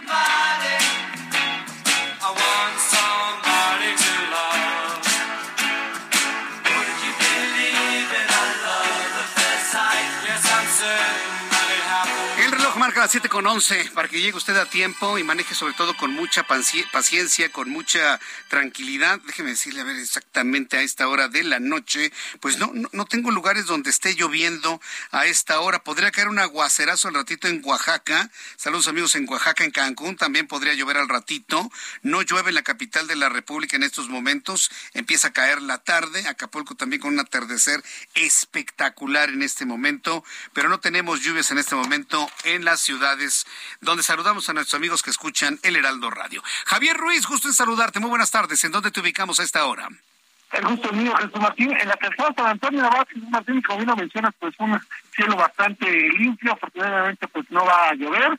Sin embargo, lo que sí tenemos problemas son viales. Y es que ya a través de la calzada San Antonio Abad, el avance ya poco a poco se torna complicado y lento, al menos para quien deja atrás Lucas Alamán y esto en dirección hacia el eje 3 sur, más adelante para llegar a la incorporación al viaducto Río de la Ciudad, o bien para continuar sobre la calzada de Tlalpan. El sentido opuesto, en general, el avance es bastante aceptable, fácilmente se superan los 50 kilómetros por hora, solo hay que moderar la velocidad, y también ya tenemos problemas viales, es sobre Fray Servando Teresa Avenida, al menos para que deja atrás San Antonio Abad, y esto en dirección hacia la zona del mercado de Sonora, o más adelante para llegar hacia el eje 3 Oriente, la avenida Francisco del Paso y Troncoso. De momento, Jesús Martín, el reporte que tenemos. Muchas gracias por la información, Javier.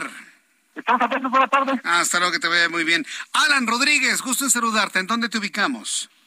Jesús Martín, amigos, muy buenas tardes. Lorenzo Boturini, a partir del cruce con Francisco del Paso y Troncoso hasta la zona del eje central Lázaro Cárdenas. En estos momentos está presentando ligera carga. Esta es provocada por el cambio de luces del semáforo. Por otra parte, la avenida Vertis, a partir del cruce con Río de la Loza y hasta la zona de viaducto, es una buena alternativa para todos nuestros amigos que dejan atrás la zona centro y se aproximan hacia la zona sur de la Ciudad de México, en donde tenemos un poco de carga en estos momentos, es en la zona de Avenida Cuauhtémoc, también a partir del cruce con Chapultepec y hasta la zona del eje 4 Sur, la Avenida Xola. Es el reporte que tenemos. Muchas gracias por la información, Alan. Continuamos atentos, buenas tardes. Hasta luego, que te vaya muy bien, muy buenas tardes. El reloj marca las 7 con 13, hora, hora del centro de la República Mexicana. Vamos a revisar cómo cerraron los mercados financieros, cómo terminó el dólar y otros indicadores de economía y finanzas con Héctor Vieira. La Bolsa Mexicana de Valores cerró la sesión de este jueves con una ganancia del 0.19%, al avanzar 87.10 puntos, con lo que el índice de precios y cotizaciones, su principal indicador, llegó a 45.766.94 unidades en una jornada con ganancias solo para 15 de las 35 principales emisoras. En Estados Unidos, Wall Street cerró con balance positivo ya que el Dow Jones avanzó 827.87 puntos para llegar a 30.038.72 unidades. El Standard Poor's ganó 92.82 puntos, con lo que se ubicó en 3.669.91 unidades, y el Nasdaq sumó 232.05 puntos, que lo colocó en 10.649.15 unidades. En el mercado cambiario el peso mexicano se depreció 0.14% frente al dólar estadounidense, al cotizarse en 19 pesos con 72 centavos a la compra y en 19 pesos con 98 centavos a la venta en ventanilla. El euro cerró en 19 pesos con 19 centavos a la compra y 19 pesos con 54 centavos a la venta. El Bitcoin tuvo un alza en su valor del 1.27% para cerrar en 19.398.70 dólares por unidad, equivalente a 387.732 pesos mexicanos con 29 centavos.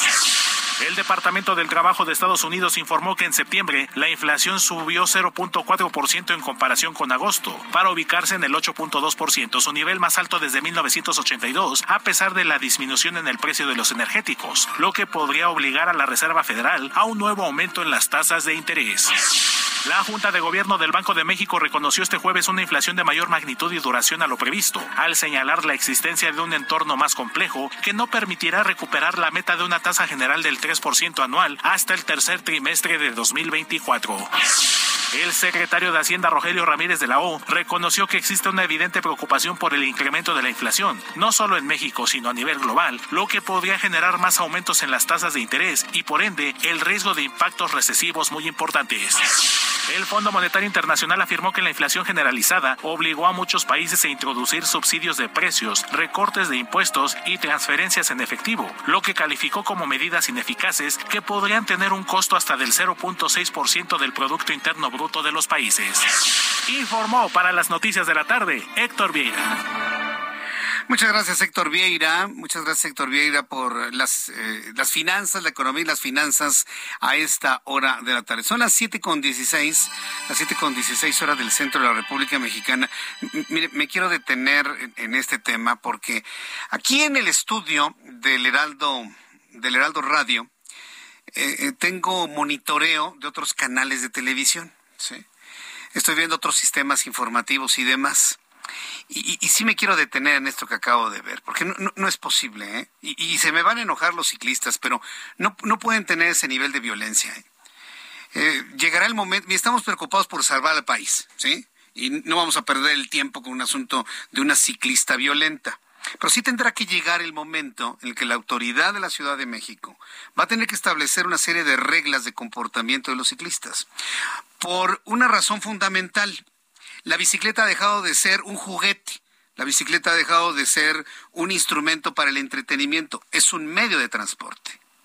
Y si la bicicleta va a ser un medio de transporte, debe estar regulado bajo los mismos términos que cualquier transporte en forma, independientemente si es motorizado o no motorizado. Es decir, en la, ciudad tiene que haber reglas, reglas que se respeten para todos. Y hoy vivimos una excepción inexplicable y extraña con los ciclistas. Ellos sí se pueden pasar, ellos sí pueden dar vueltas, se pueden ir en sentido contrario, se pueden meter donde quieran, pueden ir a las banquetas, en las cebras, hacer lo que se les venga su gana. Tiene que llegar el momento en que la autoridad capitalina, sin el temor de perder votos, y no hablo de estas, sino de futuras administraciones, sin el futuro de, ay, voy a perder votos, van a tener que establecer puntos de orden, principios de orden y un panel de sanciones como lo tienen motociclistas, automovilistas, transportistas, todos, para que tengamos una buena convivencia. O sea, no puede una ciclista agarrar a golpes a un peatón porque no le dejó pasar con su bicicleta. No es posible. No se pueden agarrar a golpes porque el ciclista se siente con más derechos que los automovilistas y que los peatones. No, todos tienen su nivel de responsabilidad y todos tienen la obligación, tenemos la obligación de respetar las reglas de nuestra ciudad. Porque si no lo hacemos, entonces vamos a vivir en una anarquía por la percepción equivocada de que yo tengo más derechos que tú por andar en una bicicleta. No, los derechos son compartidos y el respeto es compartido. Bueno, yo confío que me tengo que detener en esto porque es un asunto de convivencia elemental y no puede ser que se convierta en noticia el que una ciclista golpea a un peatón o a otro ciclista porque no se ponen de acuerdo en quién, quién debe pasar primero. Es el peor de los mundos. Por eso tenemos gobiernos como los que tenemos, señores. Porque si así nos comportamos en las calles, entonces no se queje ¿eh? de lo que pasa a nivel nacional. Entonces no nos quejemos. Nuestros gobiernos somos reflejos de lo que, de lo que somos. Y hacer un llamado a los ciclistas a que convivan de una manera tranquila en la Ciudad de México. ¿sí? No tienen más derechos que los demás, tienen exactamente los mismos, los mismos. La ciudad es para todos, punto. Ya. Hasta ahí llega con el asunto de los ciclistas. Y si se enojan, pues miren, tienen dos trabajos, enojarse y desenojarse. Bien, vamos a revisar la siguiente información. Y bueno, ya que estamos hablando de faltas de respeto, pues a mí me parece, y lo he dicho en otras ocasiones, que es una gran falta de respeto que el presidente mexicano se refiera a los aspirantes a la presidencia de la República, a los aspirantes a administrar nuestra nación como corcholatas. Ya lo he comentado, ¿sabe quién se sumó a esta idea? Santiago Kirill Miranda. El presidente de la mesa directiva de la Cámara de Diputados se sumó a esta crítica que no se le puede llamar ni a los de Morena, fíjese, ni a los de la oposición corcholatas, porque una corcholata es algo que se desecha es algo que se destapa y se tira a la basura y se recicla. Eso es una corcholata. Eso es lo que le quiere decir el presidente Claudia Sheinbaum, que es desechable o es reciclable. Eso le quiere decir a Ricardo Monreal y a Marcelo Ebrard. O a los aspirantes de la oposición, que son desechables y reciclables. Hoy el presidente de la República presentó una lista, según él, de 43 mexicanos de lo que él cree es el bloqueo conservador a la presidencia en 2024. Destacaron varios nombres. Apareció Denis Dresser, apareció Carlos Loret de Mola, apareció Francisco Javier García Cabeza de Vaca. Bueno, metieron hasta Chumel Torres, ¿no? No, pues sí, estamos, estamos salvados. Obviamente se está burlando, ¿sí? obviamente es una burla. Pero bueno, esto fue lo que sucedió en la mañana. Noemí Gutiérrez, reportera del Heraldo Media Group, nos informa. Adelante, Noemí.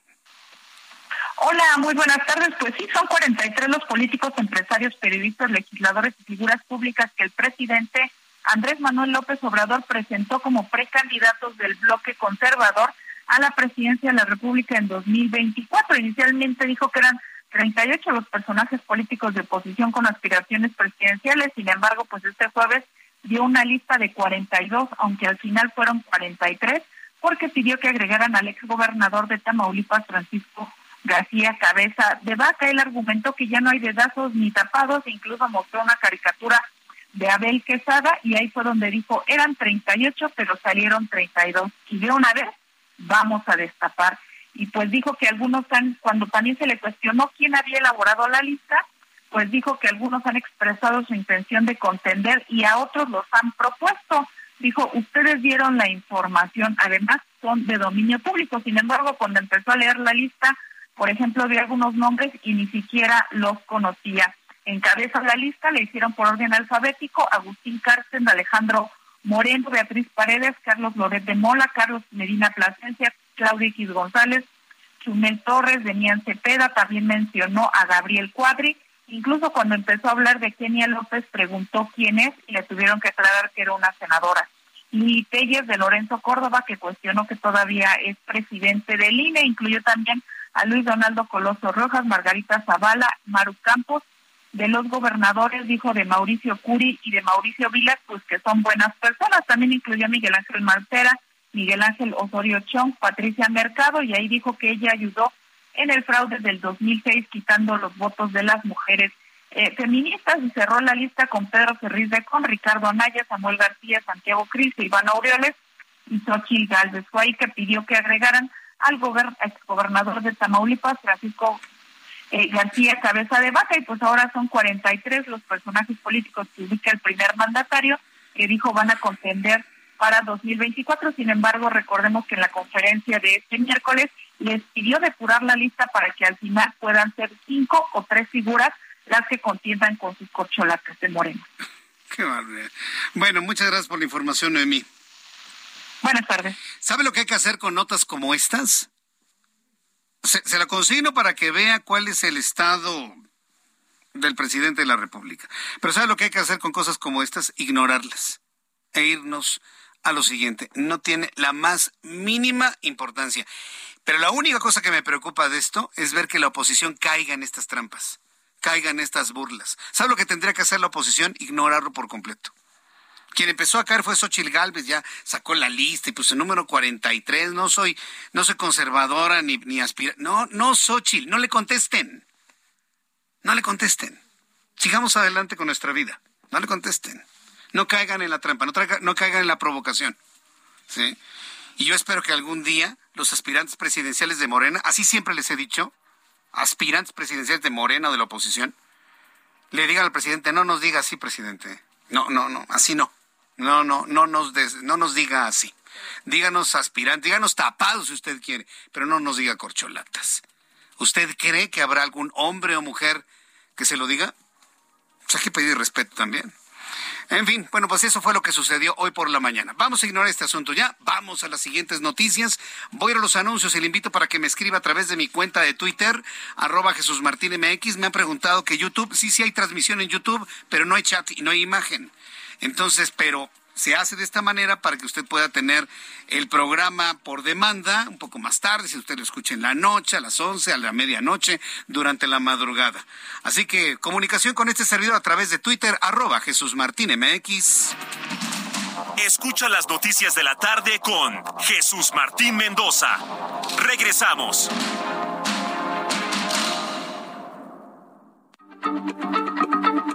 Heraldo Radio, la H se lee, se comparte, se ve y ahora también se escucha.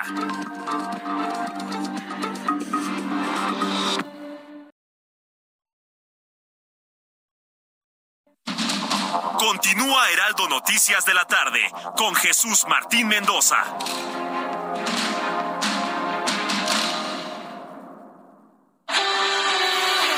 El amor inspira nuestras acciones por México reforestando la tierra, reciclando, cuidando el agua, impulsando a las mujeres y generando bienestar en las comunidades.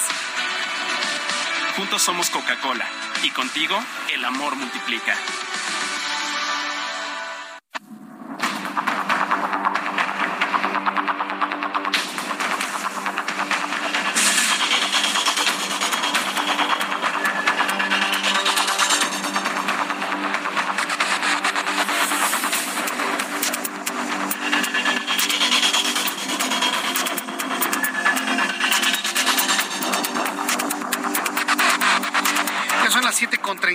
31, las 19 horas con 31 minutos hora del centro de la República Mexicana. Escucha usted el Heraldo Radio. Yo soy Jesús Martín Mendoza y le acompaño con toda la información. Eh, estábamos hablando, estábamos hablando de la oposición, ¿sí? Y el llamado que le hago a todos los dirigentes y a todas las personas que han estado en una posición crítica a lo que actualmente se tiene, que ignoremos este tipo de provocaciones, como el asunto de la lista. sigamos adelante no, no caigamos en las trampas. Pero la andanada ha sido muy, muy dura, ¿no? Al grado que toda esta operación de presión a Alejandro Moreno, el, el, líder nacional del PRI, y todos sabemos a través de qué programas y con grabaciones y demás, ¿Qué trajeron en consecuencia? Una fractura de la Alianza Va por México. Esta unión entre el PAN, el PRI y el PRD, una fractura en los hechos con declaraciones de Marco Cortés, con declaraciones desde el Partido de la Revolución Democrática. Sin embargo, un Alejandro Moreno, el mismo Alejandro Moreno insiste en que la alianza va por México no está rota, que se mantienen unidos, que siguen adelante rumbo al proceso electoral tanto en Coahuila, Estado de México 2023 y el federal 2024. Es más, que va a defender al INE, que va a defender al Tribunal Electoral y que no volverían a votar nunca más por una reforma eléctrica que haga predominar los combustibles fósiles como se pretendía en el pasado y finalmente fue rechazado. Eso ha dicho Alejandro Moreno. Entonces, ¿existe o no existe la alianza va por México? Es, un gran misterio. Le voy a decir por qué. Porque ahora resulta que ya hay otra alianza, de la cual le platicaba ayer, que se llama Unidos son los mismos, son otros, es una reconfiguración de Va por México y ahora se, se llama Unidos, a quiénes aglutina, cuál es el poder específico, quién los apoya, quién los promueve, quién los subvenciona. ¿Quiénes son sus opciones de candidatos a la presidencia de la República o algunas otras posiciones de, administradores en el país? Eh, voy a tener comunicación en unos instantes con Marco Antonio Adame, ya lo tengo en línea, es Marco Antonio Adame, exgobernador del estado de Morelos, quien está integrado en este nuevo frente opositor conocido como Unidos. Estimado Marco Antonio Adame, bienvenido al Heraldo Radio, muy buenas tardes. Muy buenas tardes, Jesús Martín. Me da gusto saludarte, saludar a tu auditorio. Ha empezado a surgir ahí la duda de si Unidos es el mismo Va por México, pero en una versión remasterizada, si me permite el término, o es un Va por México 2.0. Unidos es lo mismo, es otro. ¿Cómo debemos entender este nuevo frente? Pues mira, eh, de ninguna manera se trata de una versión acomodada solamente al momento actual yo creo que hay que tener claro que eh, todo lo que se hizo para concretar la alianza va por México en el pasado sirvió para hacer frente a los retos electorales del 2021. Y ahí quedó, tuvo una expresión en el Poder Legislativo que ha sido sujeta, como se ha comentado ya, a distintos eh, ataques y divisiones, pero ese es un esfuerzo que sirvió para esos propósitos. Lo que hay que considerar y tener claro ahora es que el momento del país es crítico y requiere de un esfuerzo de unidad. Pero los partidos están pasando por distintos problemas. Tienen serias dificultades en sus dirigencias, en el cuestionamiento que hay algunos de sus representantes, en la dificultad para concretar acuerdos de manera, eh, digamos, eh, tradicional entre ellos. Se requiere un esfuerzo de unidad que surja de una convocatoria ciudadana. Y eso es lo que estamos intentando en Unidos. Hemos arrancado un movimiento para construir una propuesta alternativa con la participación de organizaciones ciudadanas, algunas han tenido actuaciones específicas en el pasado, otras están integradas por líderes sociales, otras por algunos que hemos participado en responsabilidades públicas, pero que nos hemos unido para convocar a esta alianza ciudadana, buscando construir un nuevo acuerdo ciudadano y político para hacer frente a este momento tan crítico del país y tener una alternativa de cara a las elecciones del 2024. En eso estamos, Jesús Martín. Eh, ¿El objetivo es 2024, 2023 también? O, digamos que 2023 se lo dejan a la primera versión de, de, lo que es Va por México. No, estamos, eh, de hecho, tenemos ya un evento programado para el Estado de México, porque sí nos importa mucho que en las dos elecciones que hay en el 2023 se logren acuerdos. Probablemente van a ser acuerdos entre las fuerzas políticas locales y en respuesta a una serie de iniciativas y exigencias ciudadanas que hay en cada una de estas dos entidades, Estado de México y Coahuila. Y el esfuerzo va hacia el 24, pero no se queda solo en la elección. Estamos buscando integrar una propuesta que responda a los retos del país y que sea la base para lograr un acuerdo y un futuro gobierno de coalición. Esto pasa por exigirle, convocar en su momento a los partidos de oposición, exigirles que abran sus procesos, que se busque un mecanismo para seleccionar a candidatos con la participación más amplia de la sociedad, que sean representativos, tener candidaturas de unidad, una propuesta que discutir con la sociedad y un gobierno de coalición. Correcto. Ahora, debo entender que entonces Unidos es un, un, frente ciudadano completamente, en donde van a convocar a los partidos políticos a que se sumen a ustedes finalmente. Es que no nos podemos esperar a que los partidos arreglen sus problemáticas a nivel de dirigencia. Sí. O estos cuestionamientos que traen por su posición en las distintas iniciativas legislativas. El país está eh, pasando por un momento muy crítico y necesitamos tomar la delantera, construir una propuesta y convocar, desde luego, dialogar con los partidos políticos de oposición que quieran ser parte de este de esta alianza, de este acuerdo ciudadano y político, pero aquí sí el orden de los factores sí altera el producto. No es ir a tocar la puerta de los partidos para ver cómo creen o piensan que van a hacer las cosas. Es tomar la iniciativa, construir la propuesta, exigir apertura, construcción de un mecanismo para seleccionar candidaturas fuertes de unidad a la presidencia de la República, a las gobernaturas en juego, al Congreso de la Unión y a partir de ahí lograr buscar, buscar y lograr los acuerdos para que esto suceda y entonces tengamos propuestas representativas, atractivas, aceptadas por la sociedad. Eh, eh, eso lo entiendo muy bien. Eh, varios periodistas, analistas políticos, yo en lo personal creo que una fuerza para poder, porque el objetivo es derrotar a Morena y que Morena no repite la presidencia de la República en 2024, ni el partido ni ninguno de sus aspirantes a la candidatura. Hay que entenderlo de esa manera.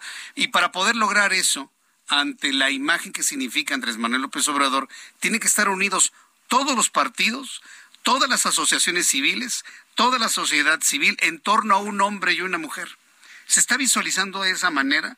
Porque hasta este momento todos han estado en su agenda, los partidos en su agenda. El otro día entrevistado a un senador del Partido de Acción Nacional que cuando le pregunté el voto este, sobre la militarización del país, me dijo, ah, yo no sé, pregúntale a los otros por qué votaron así. A mí pregúntame por mi voto y por el de mi partido.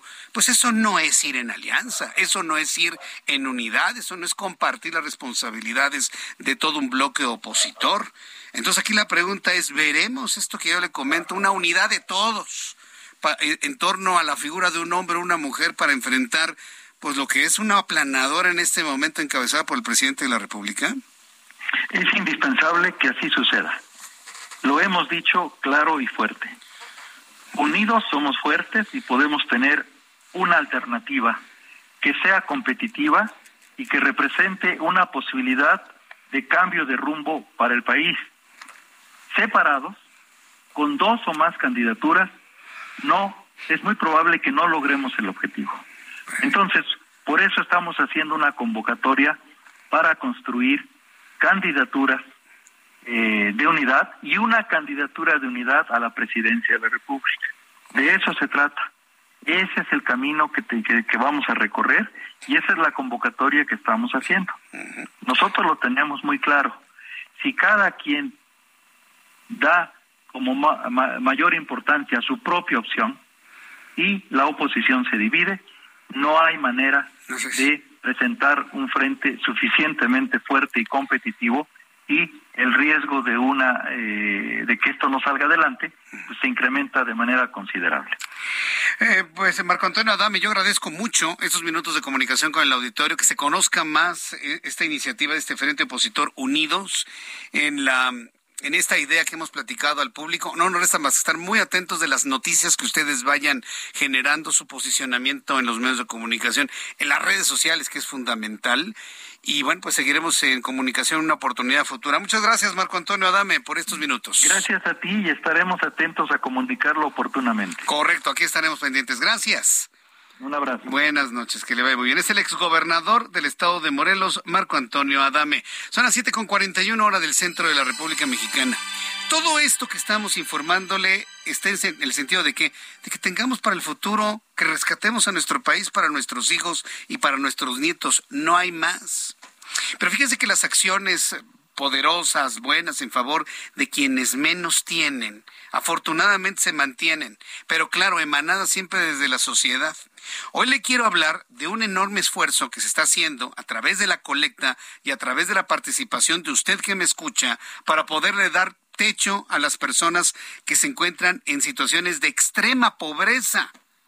¿Sí? Un techo de emergencia para personas en pobreza extrema. Tengo en la línea telefónica a Gustavo Alviso, director general de Techo, a propósito de una gran colecta que se va a realizar en los próximos días para poder lograr ese objetivo. Gustavo Alviso, gusto en saludarlo. Bienvenido. ¿Cómo está? Hola, mucho gusto. Gracias. Todo bien por acá. Muchas gracias. ¿En qué, qué es Techo?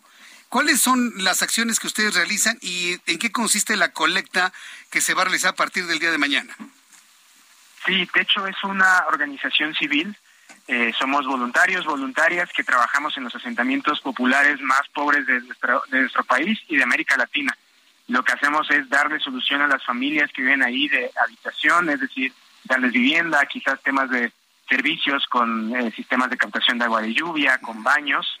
Y lo que hacemos es, pues, literal, trabajar hombro con hombro con las familias, con los pobladores y pobladoras de estos lugares, para que, pues, al final las soluciones se construyan desde donde se necesitan y no desde una mano externa que viene ahí a trabajar eh, pues sus intereses en, en, en, estas colonias.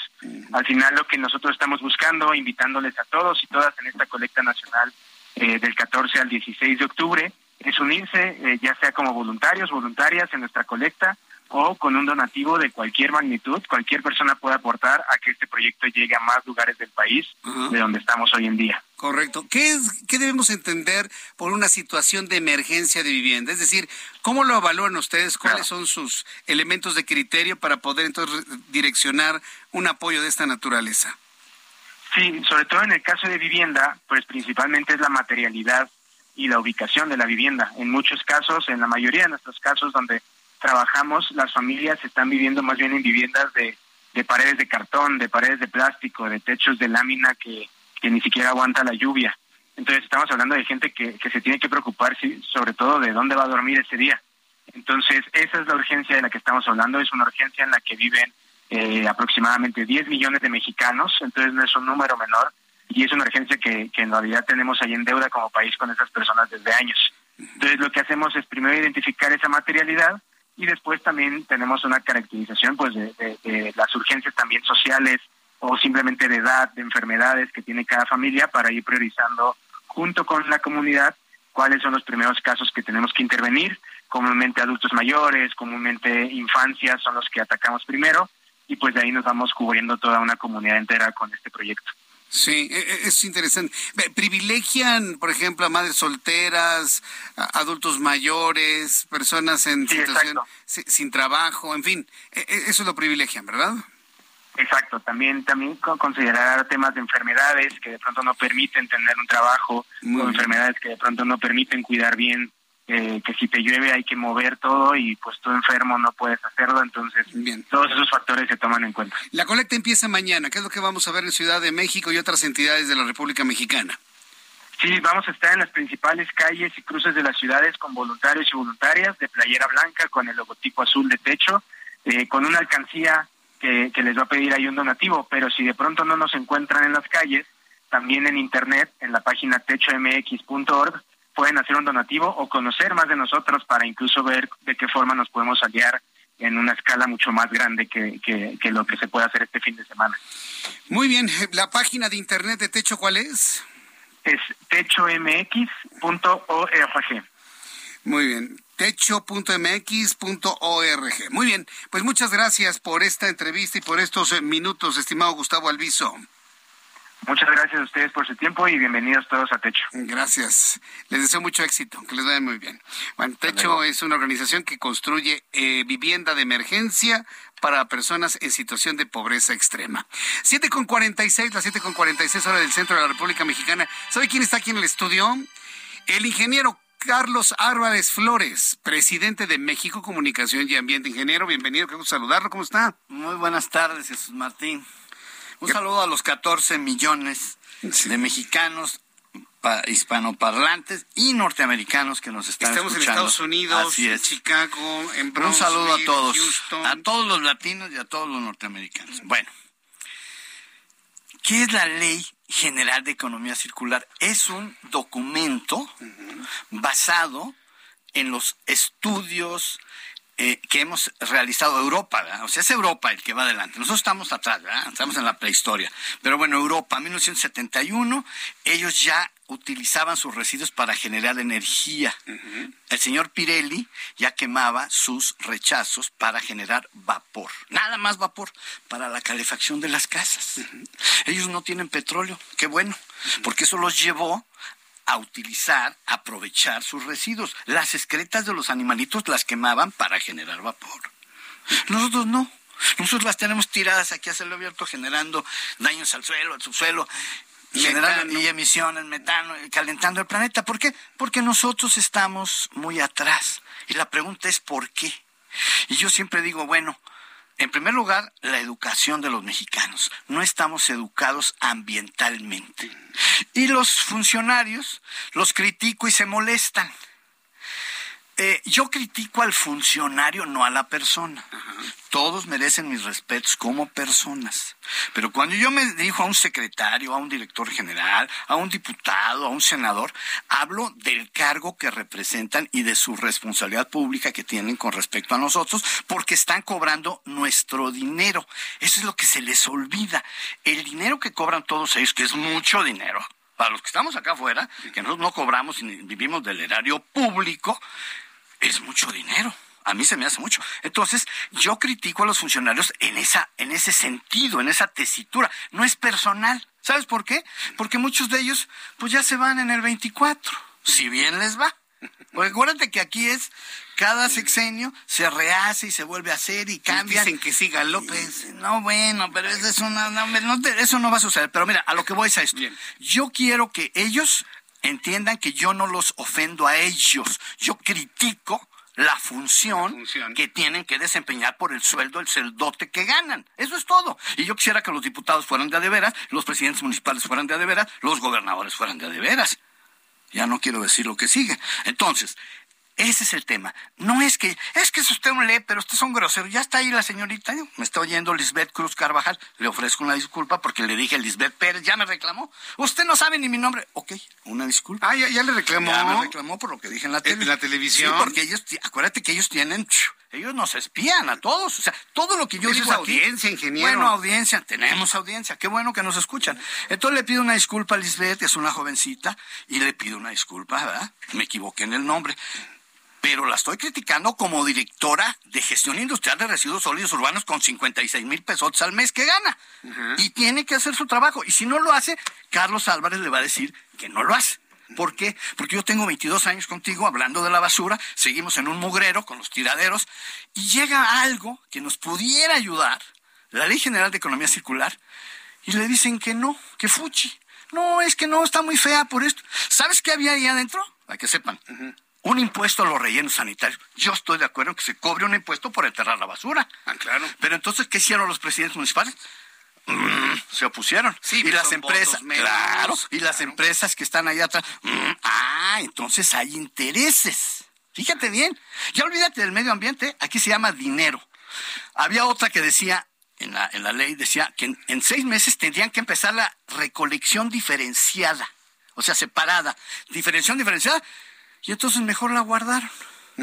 Porque hubo, seguramente llegaron a la Cámara, seguramente fueron a presionar a la semana. No, no, no, espérense. Vamos a seguir con el mugrero de los tiraderos. Esa es la realidad. Yo no estoy de acuerdo. Ojalá que reaccionen, ojalá que mañana aprueben la Ley General de Economía Circular. Sí. Porque eso es un pequeño avance y todavía falta mucho lo que hay que hacer, muchísimo. Aquí lo vamos a ir explicando poco a poco qué es lo que vamos a hacer. Me da mucho gusto que le haya respondido la señorita Lisbeth. Así qué es, bueno, con todo qué respeto. bueno. Porque quedó clarísimo que no puede estar la decisión de una ley como Así esta es. en la voz de una joven mujer. Así es, digo, No, pero, pero merece mis respetos como Ah, persona. claro, también ¿verdad? los míos, Ya lo, ya lo hice. Pero- Ya lo hice. Pero como funcionaria, por supuesto que tiene que hacer lo que debe hacer para ayudar a México. Si no, entonces, ¿para qué queremos gobierno? Bueno, no hay autoridad. Ese es el tema. Hasta aquí lo dejamos. Ingeniero Carlos Álvarez Flores, presidente de México Comunicación y Ambiente. Gracias, nos vemos el próximo jueves. Aquí estoy el Más próximo jueves, ¿no? Más temprano, a las seis de la tarde. Perfecto, gracias. para arrancar, y para abrir boca. Gracias, Gracias, ingeniero, que le vaya muy bien. El ingeniero Carlos Álvarez Flores. Son las 7.51, 52 ya en este momento. Roberto San Germán, con toda la información deportiva. Mi querido Bienvenido, Jesús ¿cómo Martín, estás? ¿cómo estás? Buenas noches. Un gusto saludarte. Buenas noches a la gente que nos sintoniza. Y bueno, ayer, mi querido Jesús Martín, estábamos hablando tú y yo que América iba perdiendo 1 a 0. Ajá. Pues se le apareció el águila al Puebla y la verdad es que 6 a 1 terminó el partido. 6 a 1, no lo vi, pero ya imagino que más de uno debe estar feliz. No, bueno, eh, difícil que se levante el equipo del Arcamón ayer. Tu maquinita empató a cero con Monterrey. Es lo que te decía. Partido aburrido, ¿eh? Sí, yo sabía que iban a empatar a cero, pues ya sabes cómo son. Bueno, fue, fue así como tiro callejero, ¿no? Así como que sin mucha técnica, ya sabes, golpes por todos lados, pero no, la verdad, partido bastante aburrido. Y ahorita el equipo de Toluca está empatando a dos con el equipo de Santos allá en el Nemesio 10, ¿no? Y más tarde juega el equipo de Tigres contra Pachuca y ya luego tenemos las vueltas sábado y domingo, mi querido amigo. Y la nota hoy se la lleva Checo Pérez con Helmut Marco. Se ha escuchado este hombre que le ha dicho que el mexicano, que el sudamericano, que el... la, la, la, la. Bueno, hoy lo que platicábamos tú y yo, parecemos pitonizos. Ah, sí, hay, hay que jugar al... Al Melate, quién al sabe, no sé. Lo que platicábamos tú y yo. Van a apostar a partir de esta carrera a que Checo Pérez quede en el segundo lugar en el Mundial de Pilotos. Lo platicábamos tú y yo. Sí, lo platicamos. Que Verstappen ya, lo ganaste. Vete para allá. Hoy Helmut Marco, un hombre que no quiere mucho a Checo, dijo, Red Bull hoy se va a abocar a que Checo Pérez quede en segundo lugar en el Mundial de Pilotos. Escúchame, si Checo Pérez necesita ganar una carrera y Verstappen está delante de él, lo van a hacer que pase. Ah, sí. Eh, Así de ese tamaño. Ah, de ese tamaño. No, ya son las órdenes de Red Bull. Sí. Ya. Ya son órdenes, ya no Ya, es... Red Bull, ya el dueño es segundo lugar, lo quiero, el Mundial de Serie 1, 2 y el, y el primer lugar de constructores. Entonces van a ayudar a Checo Sí. a que ahora gane las carreras Checo. Ajá. Muy bien. Bueno, pues eh, lo vamos a ver entonces en podios de primer lugar más seguido, ¿no? Eso esperemos. Esperemos, ¿no? Sí. Pero todo está, ya entonces, ahora sí que tiraron, ahora sí que los dados están tirados, mi querido amigo, y es para que Checo Pérez quede, o sea, todos los que pueda lograr los primeros lugares que pueda. Aquí lo que falta, que ya son, si no mal recuerdo, son, si no son cinco carreras, cuatro carreras. Queda la de Estados Unidos, la de México, eh, Brasil y no me acuerdo cuál otra. O sea, creo que son cuatro o cinco. M- México, México, Brasil. Sí, ¿verdad? Va a ser el 29 de, de octubre. Sí, porque la que ¿no? sigue es la de Austin. Austin- ah, en Estados Unidos. Está Austin, está luego viene la de México, luego viene la de la de Interlagos que es en Brasil y no me acuerdo si hay otra en, en Abu Dhabi. Bueno, pues muy interesante esto del Checo Pérez. Muchísimas gracias, mi querido Roberto. Roberto San Germán con toda la información deportiva. Ya nos vamos. Muchas gracias por habernos acompañado con las noticias aquí en el Heraldo Radio. Lo espero mañana, 2 de la tarde. Heraldo Televisión, a las 2 de la tarde por el canal 8.1 de Televisión Abierta. Estamos también en YouTube, en el canal del Heraldo de México. 6 de la tarde, Heraldo Radio en todo México y los Estados Unidos. Soy Jesús Martín Mendoza. Gracias. Buenas noches. Hasta mañana. Esto fue Heraldo Noticias de la tarde con Jesús Martín Mendoza.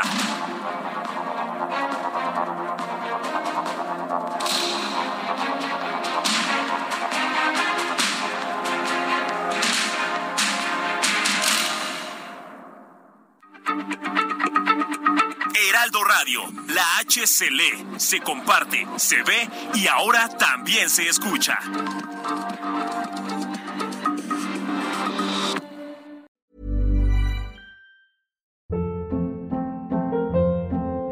Hold up. What was that? Boring. No flavor. That was as bad as those leftovers you ate all week. Kiki Palmer here, and it's time to say hello to something fresh and guilt-free. Hello Fresh. Jazz up dinner with pecan-crusted chicken or garlic butter shrimp scampi. Now that's music to my mouth. Hello Fresh. Let's get this dinner party started. Discover all the delicious possibilities at hellofresh.com.